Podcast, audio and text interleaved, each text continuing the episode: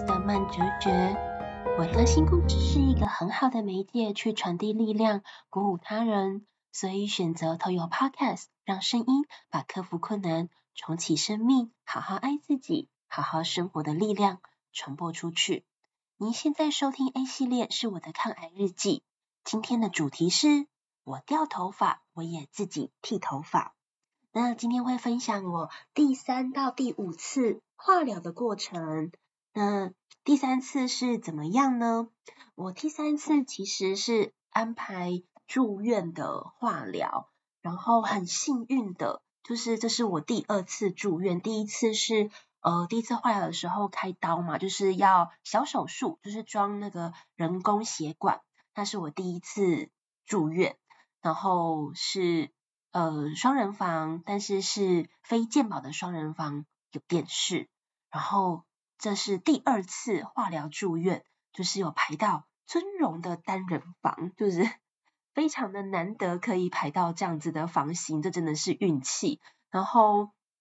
我还是有带一些书籍去，因为也不知道会排到哪个房型嘛，想说可能是双人房或者是三人房，有时候还是要找一点自己的事情来做。才不会那么无聊。那这个尊荣单人房呢，就是真的是一样的空间，但是它只有一张床，然后有沙发、有窗、有 view，就是整个很好的 view，可以看到外面一整排的树。那当然就是独有电视啦，不会有人跟我抢。然后有冰箱、独立卫浴，是边间，所以也不会有其他人就是特别走到这里，就是还蛮安静的。啊，有沙发。然后有两张书桌，真的是一个人可以享有很舒服的空间，然后东西就可以摆一张桌子，我就摆电脑啦，或者是摆书啦，然后还有呃那一种可以挪到床边的桌子，那就可以坐着吃，就是坐在床上吃饭。对那这次的化疗嘞，一样都是要扎蝴蝶针，就是扎在人工血管那个基底上。但是因为第一次的蝴蝶针是在做人工血管有打麻药的时候就已经扎进去了，所以当然就不会痛。那第二次的化疗是门诊化疗，所以那个蝴蝶针那时候在打的时候，我觉得还好，就像是一般打针一样，没有我想象中的痛的话，就是一秒扎进去。对，本来我也很紧张，结果他就是一秒扎进去，就觉得跟平常打针一样，很快，然后一点点就是可以感觉到，嗯，像蚊子叮一下，真的就是这种感觉。但是，一样是蝴蝶针，住院的蝴蝶针会比较粗，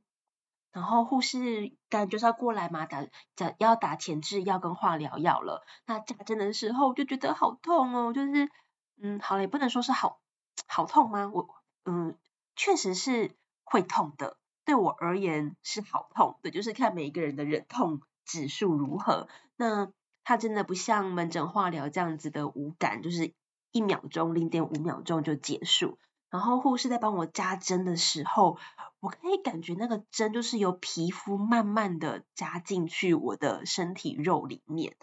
然后你可以感觉到。它在往下的那个过程，就是你可以深深的感觉到它现在进去零点一、零点二、零点三公分那种感觉，甚至就是它在左右转，我都有感觉。为什么会左右转嘞？没错，这一次的扎针没有那么的顺利，就是护士他也觉得扎下去的感觉怪怪的，不像是扎下去之后就是碰到人工血管的那个基底，然后它确实是有一点在。找位置，所以它不是直直的垂直往下，对，所以我才会有那一种好像有点在左右游移的感觉。那在他扎针在找那个人工血管的基底的时候，刚好我的主治医生也带着一群医师来查房查诊。那时候其实我没有办法分心，因为我很怕痛嘛，就是 那时候我脑中是一片空白的。然后主治医生本来想问我一些话，后来他发现可能我有点表情呆滞，然后他就说他等一下再来，就带着成群的医生，就是可能往下一个房间去先看下一下一个病人这样子。对，然后那护士当然后来还是把针拿出来了。对，因为他感觉还没有扎到那个基地，他就说他也觉得过程怪怪的。然后我也看出来护士跟我一样有一点紧张。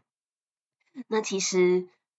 前几次在扎针的时候，我不知道莫名的心中都有一种害怕，我就很怕人工血管会不会平常我的姿势不对，或者是睡觉姿势不对，侧睡的时候挤压到它，它会不会位置有一点偏斜松脱等等，就是不知道为什么，就是我一开始的时候我也都有这种担心害怕，然后就加上刚刚护士在扎针的时候也没有很顺利，我就有点担心，就想说天哪，不会。真的人工血管有什么事吧？就是千万不要这一种百万分之一的事情发生在我身上。后来嘞，护士本来也想说要不要再继续扎针，然后我也跟他说没有关系，你可以休息一下，因为我看得出来他还是有一点紧张。我就说你可以休息一下。后来他就也愣了一下，他说嗯，不然我去问一下学姐好了，然后找学姐来帮忙。然后他。去找了学姐，但是因为学姐很忙，然后她也反复的说，哎，还是我来扎针，因为我觉得她还是很紧张，也没有很有信心，我也很紧张，我都说没有关系，我还故作镇定的说没有关系，不急，我们可以等学姐，没有差那几分钟，五分钟、十分钟都没有关系的，就是等学姐来吧，我还跟她就是好好的、很轻松诙谐的安慰她，跟她说，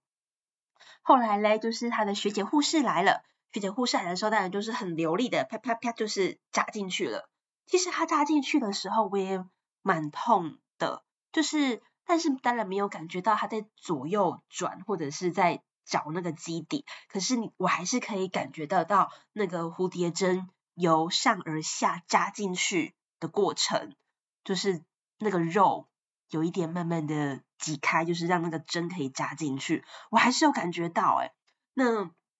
可是他很有信心，这个学姐护士她非常的有信心。她我就问他，我就问他说，哎，会不会有什么状况啊？就是真的，嗯、呃，我跟他说，跟我第二次在门诊化疗的时候，真的感觉是不一样的。会不会有什么状况会需要做一些调整？可是那个学姐护士呢，她就很有信心说，哦，刚刚完全正常啊，非常的完美，然后非常的 OK。如然后他就说，如果你真的有觉得不舒服的话，就压旁边的肉。他就说，你这边的皮肤有没有一些什么感觉？我就说没有。然后他说，对，他们会来观察，如果这边没有就没事。然后他们也会不定期的进来看有没有，嗯，旁边的皮肤有没有一些异状，例如说泛红啦、等等。对，因为他在蝴蝶针扎下去之后。嗯，他会先一样，我就像是那种手术衣耶，那种手术布，就是中间一个洞，然后绿色的一样盖着，然后他们会做一些消毒清洁嘛，然后才会扎针。那扎完针之后，那个绿色布当然就是拿起来，他们会盖上一个呃透明的膜，透明的贴纸。对，所以他就会说，他会去观察这一部分有没有什么异状。那没有异状的话，就是 OK，没有痛，没有红，那都是正常的。那因为扎进去之后，他们也是会测试有没有回血，那都可以有回血，有顺的话，那都是很 OK。那当然就开始打前置药啦，吊点滴啦。对，那因为学姐她就是很很有自信吧，所以其实说真的，有时候这种自信感确实也会让人家觉得比较安心。我就觉得，嗯，他说的对，就是他。经验值很 OK，然后经过他的一番解释，我也比较放心了。那扎下去之后呢，其实还是会觉得有异物感，一下下会持续几秒钟，觉得有痛，然后异物感慢慢的身体就会习惯了。那后续就是正常的，就是打前置药跟化疗药。那第三次化疗嘞，我觉得比较有趣的、值得一提的。就是我的光头。那在前几集有讲到，就是我在呃第一次化疗，准备要第二次化疗的前一两天，那时候开始掉发嘛，然后我就是去剃光头发了。那当然，你打化疗药，它的副作用会让你掉头发，但是我们身体的新陈代谢又会让你长头发，所以它其实就是一个反复的过程，一下子掉，一下子长，然后。每一个人其实掉的状况也不一样，有一些人是很平均的掉，所以只会觉得比较稀疏，他就没有剃头发，确实还是有这样子的人。然后有一些人真的掉的比较多，甚至等你剃光了之后，你会看到有一块一块的。然后那时候呢，我的护士他来我房间，他都说看我心情都很好，就是相对比较阳光开朗一点这样子。反正我就做我自己的事，也许是看书、看电视，然后做我自己的事情，然后跟他有一些对谈的时候也都很正常。然后他都说，诶，我看你这样子剃光头也很正常诶，然后心情也很 OK。他都说隔壁的啊，就是一直在那边哭，然后我就说怎么了吗？他说他就是没有剃头发，他就是。让头发很自然的一直掉，可是其实当你一直看到你的头发东缺一块，西缺一块，然后稀疏，像其实我剃光了之后，我就更明显知道我哪边比较会掉。其实我觉得我是头顶，就是有点 M 字秃的那种感觉，就是在 M 字秃的地方会比较看得到毛囊，那其他地方后脑勺可能我也比较看不到，可是我摸的时候是有头发的。对，所以我就觉得我好像是头顶，就是比较会掉。可是当你，嗯，其实我觉得可以想象，其实整个光头啊，没有想象中的不好看。对，那可是我觉得整个光头跟你没有剪头发，然后看到一块一块的头皮，就是这种相较比起来，我觉得光头的视觉感受会好一点。那有其他病房的。还有，他就是保持他的头发，然后让它自然掉。然后一来是看起来的时候，你会觉得你要有一些心理的上的克服。然后二来就是你要一直剪头发，因为一直掉嘛，然后头发很长。其实不管是衣服上、枕头上、床上、地上，其实你会一直看到。那你反复的一直看到这一些头发，或者是照镜子看到自己的样子，我觉得。说真的，就算是我自己，我也我也不确定我的心理素质有没有办法这样子够强韧的度过去，因为你会变得一直一直在看，一直一直在面对这样的事情，然后一直一直让自己难过跟受伤。然后如果你很 care 这样的事情，就感觉它就是反复在你的伤口上撒盐，在你的心情情绪上撒盐一样。那你至少剃光头发，就算它长出来零点一、零点二公分，其实它很小，甚至它掉在地上你也看不到，掉在衣服上其实也不容易看到。对，那那时候护士就有这样子跟我讲，那我就听一听，我觉得当然我也很不舍，就是其他癌友有这样的情况、这样的心情，因为我觉得在疗程的过程中多多少少都有一些不舒服，但是如果我们可以减少一些。其他的不舒服或者是心情的不适，可以减少的就减少。对，我觉得不管说是因为生病、罹癌，或者是说生活中的低潮、生活中的不如意、生活中有时候会遇到一些怒气等等。可是我觉得，如果你可以透过一些方式去预防它，减少它出现的频率。或者是减少自己会去接触到它，例如说，嗯，就不要一直去照镜子嘛，一直去看自己，呃，稀疏头发的样子，就是不要一直去做这些事情。然后，因为这样真的是会刺激心理的伤痕。对，那我觉得减少这一些东西会让自己好过一点。然后呢，聊完之后，反正我就去茶水间装水嘛，就会经过护理站。然后经过护理站的时候，就是有里面的那个护理人员就在跟我聊天，然后他刚好也是一个很有型的光头男，对，那他当然就是跟我不一样，不是因为癌症的关系所以掉头发，就是男生有时候有型就没有为了那个要自己很有 stylish，就是很好看，有一些男生就会剃光头，对，所以那边呢就是有一个这样子的男生，然后他看到我是光头，他都说，哎。你这个长度不会觉得刺刺的很不舒服吗？我就说，嗯，对耶，会耶，会刺刺的不舒服诶，这种感觉就像是我们摸到男朋友或者是老公那个没有剃胡子的时候，那个下巴是不是会有刺刺的，就是那种不舒服？我说会，因为有时候自己还是会摸到，或者是睡觉的时候你躺在枕头上，就是。那一种感觉其实是不舒服。我说对啊，然后因为我想说才零点几公分，可能一公分都不到，然后这样子还要去给人家剃头，好像也是蛮麻烦的。就原则上想说都已经短短的，我就没有特别想要去剃头，也许就是让它自然的长头发。然后掉了反正也很短，就是家里面扫地机器人什么的吸走，这样就好了。结果他都跟我说，哎，你可以自己剃头啊。然后他就跟我分享说，你可以怎么样剃头？他就说，你就拿那种饭店的刮胡刀，不要用剃刀，那种电动的剃刀反而容易流血。对，因为我们是完全会剃光嘛，它是贴贴平我们的皮肤的，跟呃可能其他那种电动剃刀不一样，因为电动剃刀可能只是理个小平头啦等等，其实不会到我们的皮肤。但是我就是光头，所以如果要剃的话，它其实那个是会碰到皮肤。他说你不要用那一种，那种反而容易会受伤流血，你就是用饭店的刮胡刀就很好用了。然后可能就是可以抹那个洗发精的泡泡。边讲边回想，你知道吗？虽然说他已经很得心应手，常常在做着一些动作，但是他可能已经太习惯了，所以在跟我讲的时候还在回想说，嗯，他是怎么样刮的？说，哎，对对对，你可以用洗发精，有一些泡泡比较滑。我还问他说，嘿，所以是要用呃刮胡男生刮胡子的那种泡泡呢，还是是哪一种？他说没有没有，你就用洗发精的就可以了，可以。然后就跟我说，如果你在剃头顶呢，就是由前往后。如果是后脑勺，就是由下往上，然后两边就是耳朵上方这个侧边呢，也是由下往上，就这样子就可以剃完了，很快，很 OK。然后我剃完之后觉得，嗯，好，我就回家试了。我回家试了之后，我发现，我就真的自己剃头，诶，还蛮 OK 的。然后从第三次化疗之后，我就一直到第七次，我都是自己剃头发。就还蛮 得心应手的，可能就是每两周吧，我就会剃一次这样子，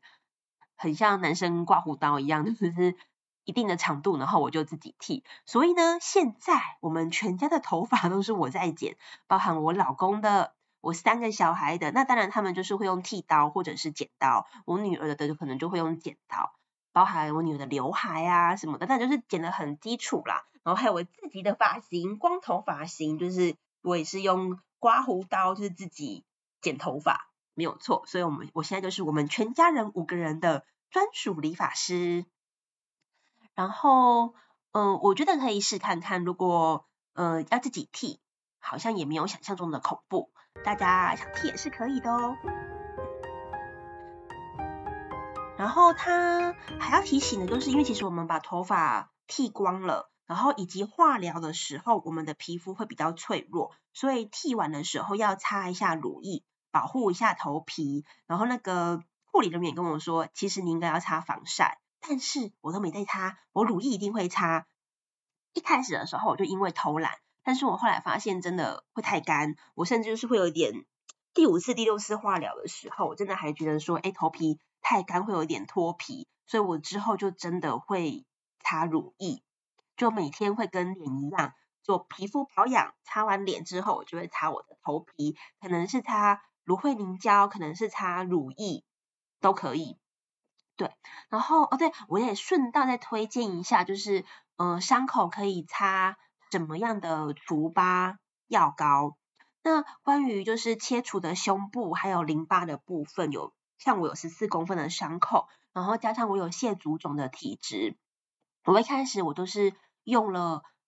贝舒痕凝胶，还有美林克的疤痕护理细胶片来去疤，这两个我都有试过，但是我觉得个人比较推荐倍舒痕凝胶，因为细胶片啊比较适合贴在完全平的伤口，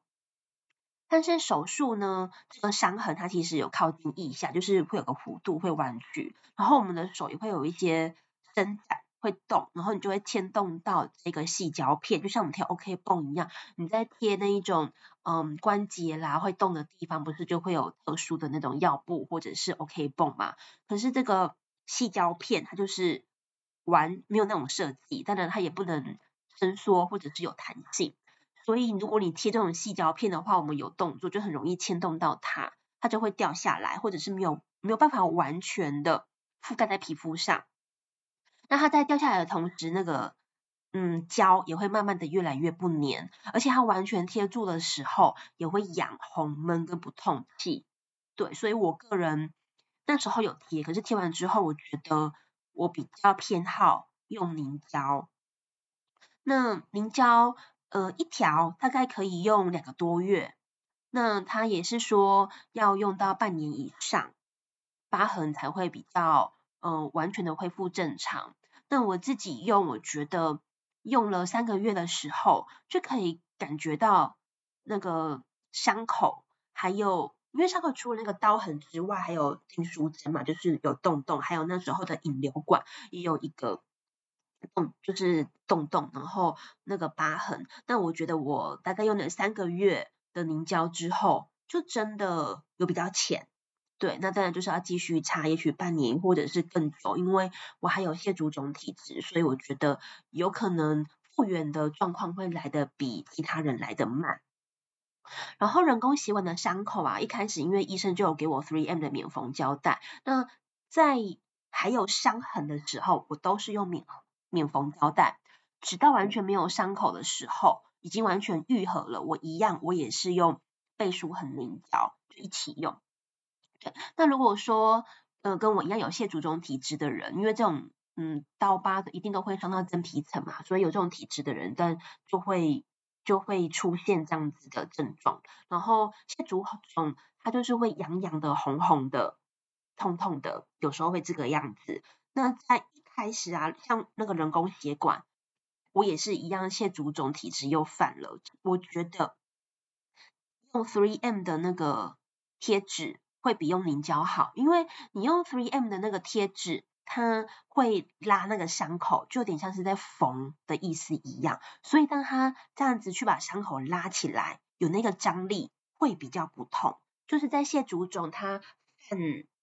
痛或者是嗯痒的时候，就是有一些感觉的时候，我觉得用 3M 会比较不痛。可是因为后来就是已经完完全全没有伤口了，我就用凝胶。那当然偶尔，反正一些足肿就是会有一点烫烫的、痛痛的、痒痒的，还是会有。可是它慢慢的就是会比较好。嗯，那第三次呢？嗯、呃，因为我是住院嘛，所以我有打两天的那个点滴，就是一些营养品啊，补给比较多的水分，所以我觉得这一次确实有恢复的比较好。所以第四次呢，我也是选择住院的化疗。那第四次的化疗就是最后一次打小红莓跟癌德欣了，第五次就会开始打紫杉醇。那第四次的化疗嘞，就没有那么的 lucky，就没有 排到尊荣的单人房，这次被安排到的是双人的健保房，它就没有电视，然后邻居也是有一点吵，所以反正我就戴耳机做自己的事情，听自己的音乐，或者是用自己的 notebook，然后看自己的书这样子。那这次的副作用呢，大概也是一周内会比较累，胃口不好啦，恶心啦，味觉会有一些变化啦，比较吃不到味道，然后或者是对苦味会比较敏感。那第四次化疗比较不一样的就是我有停经，就是每个月我们都会有生理期，可是第四次的化疗，反正一定都会经过这个一个月的循环，就没有来了。那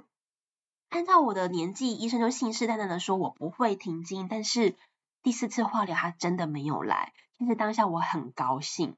虽然提前停经也有它的缺点，就是可能会老化的比较快啦，骨质疏松啦。但是你现在没有自然的停经，在几个月后你也是要打针，就是逼迫自己的身体要停经。那不如就是化疗药的副作用就来吧，比较干脆，然后就不要来了。我之后我也不用去打针，对。那这一次呢，他真的就是第四次的化疗过程中，他是没有来的，但是他 延迟了三周后，就是在第五次的化疗之后，生理期还是来了，对，然后我就想说，啊，医生讲的还是对的，但是呢，我虽然来了又停，停了又来，来了又停，就是真的，各管师都说其实是小红梅的关系，小红莓它会。扰乱经期，所以其实还是要长期观察，不好说，就是它到底只是扰乱经期，还是是真的没有了。但是医生就会说啊，按照你的年纪，应该就只是一个过程，那应该整个化疗结束之后，就是几个月，或者是有的人是化疗结束之后就真的都来了，对，所以每个人的人身体状况还是不太一样。然后这一次的副作用还有多了肚子痛跟肌肉酸痛，尽管医师有开药给我，但还在可以忍受的范围内，所以我就没有再吃药。那第五次呢，要换打紫杉醇喽。那有什么不一样呢？那除了会打前置药的点滴之外，它需要口服吃三天的类固醇跟胃药。那分别是在前一天、当天还有隔天的早晚吃。那类固醇呢，它是会让精神好一点。紫杉醇呢，它的状况、它的特色就是它会让白血球降得比较快。对，我之前就有听过小白针这一件事情，就是有一些呃人因为化疗的关系，然后会影响了自己的血球降得比较快。那白血球如果低到一定的程度，就会施打小白针，或者是说会延长呃化疗间隔的时间，让血球可以恢复到一定的指数，才会再进行下一次的化疗。那那时候我就有听过这一件事情。那第五次呢，原则上我是还没有施打小白针。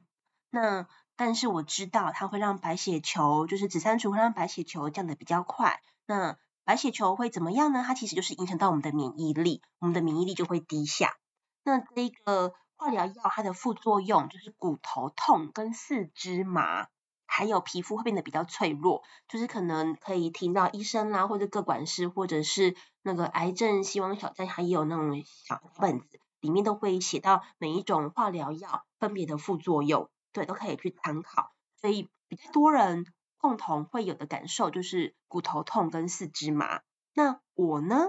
我的副作用是骨头痛，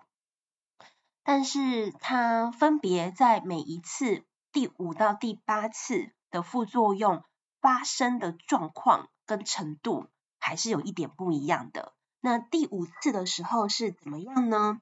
那第呃就是第五次是我第一次打紫杉醇嘛。那其实打完的前三天可能因为有吃类固醇，所以精神还 OK。然后第四天、第五天就真的会累了，就是真的会累，然后不太有办法做事。那我觉得最好的方法就是睡觉。在化疗的过程中不舒服，就是睡觉。我觉得睡觉会让身体的恢复能力康复的最快。然后如果可以喝水的话，就是多喝水，喝水睡觉就是这样。然后当你很不舒服的时候，当然你就要吃医生开给你的一些症状药，去缓和你一下你的状况。我觉得想到什么食补啦等等其他的方式都没有比来的睡觉最有效。对，所以第四天、第五天有一点累的时候，就是睡觉。可是，呃，这次的化疗过程，其实我只有一些腰酸背痛，一点点拉肚子，都还在可以容忍的范围，所以我没有吃药。所以在第五次骨头痛，对我而言是还好，我觉得比较像是腰酸背痛。然后四肢麻，我也完全没有。但是我知道有其他的癌友，嗯，四肢会麻麻的，就是手手指头啊这样子。那因为紫杉醇它的反应就是在四肢，所以那时候在打化疗药的时候，护士有给我嗯四个四个手呃手手套，应该是说是两个手套两个脚套，它可以套套在手跟脚，然后是冰敷冰敷用的，所以在过程中在打呃紫杉醇的时候我就有冰敷，那就会让那个化疗药因为比较冰嘛，所以。末梢的血液循环就没有这么的好，那化疗药就比较不会跑来末梢。那我不知道是不是因为我有做这一件事情，所以我觉得我比较是没有四肢麻这个副作用。然后因为我第五次这样，呃，就是第五次化疗，第一次的紫杉醇就是我有冰敷，那我觉得是有效的，所以之后打紫杉醇我都有冰敷。那好像不是每一个呃医院都会给，可是我是有效的，所以我也提供给其他的癌友。如果你也可以，如果护士没有给你的话，你也可以自己提出，然后用这个，也许可以减缓一些症状。然后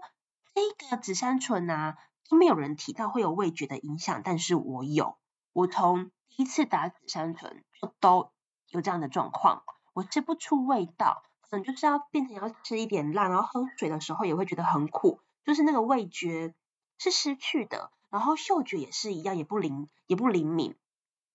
然后喝水的时候，我会觉得苦苦的，但是不会想吐，跟打小红梅、莱德星的时候不一样，是没有到想吐，然后也没有到呃口味有变化。因为打小红梅的时候可能会觉得，哎，不想吃肉啦，就是像孕妇一样有什么东西想吃跟不想吃，这个倒是没有，因为它就是我觉得就是嘴巴多了一种苦味，所以吃什么味道都不一样，然后也吃不出咸味。对，然后有可能会比较不想吃东西，尤其是一周内，然后一周后味觉就会慢慢的恢复，就比较会想吃东西。那嗯，化疗完之后一周一样会回诊，然后跟抽血，然后这次的回诊呢，我的白血球果然降到了一千九。那之前其实呃回诊的时候都有两千八到三千，都是也是低标，然后可是这个到一千九也是。可是医生他觉得还行，就是在边缘，所以他没有特别的帮我打小白针。那原则上第五次的化疗，这三周是平安的度过了。然而我的第六次的化疗却进了急诊，我会在下一集继续分享给大家。那希望我的故事呢，可以陪伴低潮或者是罹癌的听友。那每天早上都别忘了跟自己说，每天都可以重新开始。重新开始新奇又未知的一天，我们都可以做得很好，我们也都可以过得很好。如果故事有疗愈到你，也邀请你给五星好评，或者是关注分享我的频道，给更多的人点亮他的生命。也欢迎加入我的社团哦。